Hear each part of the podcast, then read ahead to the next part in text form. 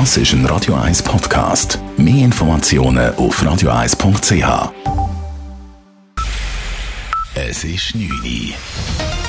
Radio 1, der Tag in 3 Minuten. Mit dem Alles Kral. Die Experten des Bundes haben die Schweizer Bevölkerung heute auf bevorstehende harte Maßnahmen des Bundes vorbereitet. Morgen würden vom Bundesrat einschneidende Einschränkungen zur Eindämmung der Corona-Fallzahlen verkündet, sagte Virginie Masche vom BAG vor den Medien. Die zweite Corona-Welle überrolle derzeit die Schweiz mit ähnlichen Zahlen bei den Spitaleinweisungen und den Todesfällen wie im Frühling. Man müsse die Fallzahlen dringend reduzieren, betonte auch der Chef der Covid-19 Taskforce Martin Ackermann. Wir müssen jetzt im Oktober dringend die Hälfte aller Neuinfektionen verhindern. Was im März wichtig war, ist heute wieder gültig. Wir müssen unsere Kontakte stark reduzieren in der Arbeitswelt, im privaten und in der Freizeit. Zu Hause bleiben, wann immer das möglich ist. Es gebe keine Alternative zu einschneidenden Maßnahmen, so Ackermann. Die Ausbreitung des Virus verlangsame sich nicht, darum dürfe man jetzt nicht mehr zuwarten, denn aktuell reichen die Kapazitäten der Spitäler noch für etwa 14 Tage. Wegen der Corona-Maßnahmen schließt das Zürcher Gastrounternehmen Hollenstein ab morgen sämtliche Betriebe. Betroffen sind zwei Hotels und 15 Restaurants und Bars. In Zürich etwa die Bierhalle Wolf oder die Gräbli Bar im Niederdorf. Morgen Nachmittag gehen die Betriebe zu, bestätigte Geschäftsführerin Nicole Hollenstein zu Radio 1. Mittag sind komplett eingebrochen. Das ist vielleicht noch ein Zettel. Und Abend auch mit der Sitzpflicht. Das geht nicht. Also, wir haben dann eine beschränkte Anzahl Sitzplätze durch das. Also, einfach, wo man den Umsatz gar nicht mehr generieren kann, was es eigentlich bräuchte. Nicole Hollenstein hofft, dass so Kündigungen vermieden werden können und die Lokale im Frühling wieder öffnen.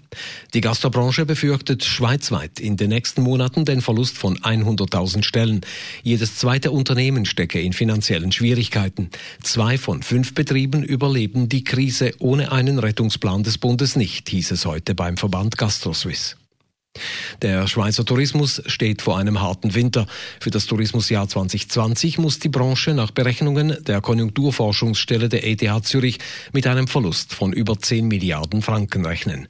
Die KOF erwartet für die kommende Wintersaison 30 Prozent weniger Übernachtungen. Der Zuwachs der inländischen Gäste könne den Rückgang bei den Gästen aus dem Ausland bei weitem nicht kompensieren.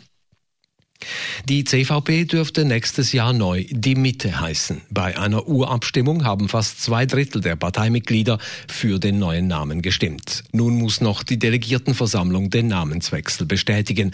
Dieser Entscheid dürfte jedoch Formsache sein. Die Posttochter Postfinanz will im Rahmen einer Neustrukturierung bis Ende nächsten Jahres 130 Vollzeitstellen abbauen. Gleichzeitig würden aber auch neue Jobs geschaffen und bestehende Arbeitsverträge angepasst, wie heute bekannt gegeben wurde. Ein allfälliger Stellenabbau soll womöglich über natürliche Fluktuationen oder Frühpensionierungen erfolgen. Eine Umstrukturierung hat heute auch der Baukonzern Implenia bekannt gegeben, in deren Verlauf bis in drei Jahren rund 750 Beschäftigte entlassen werden sollen, davon 250 in der Schweiz. Radio 1 Wetter.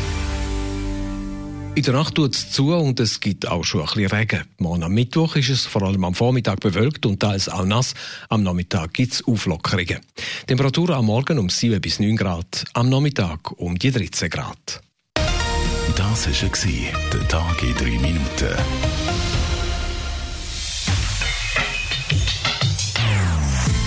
Non-Stop Music auf Radio 1.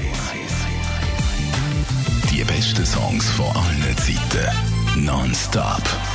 Radio 1.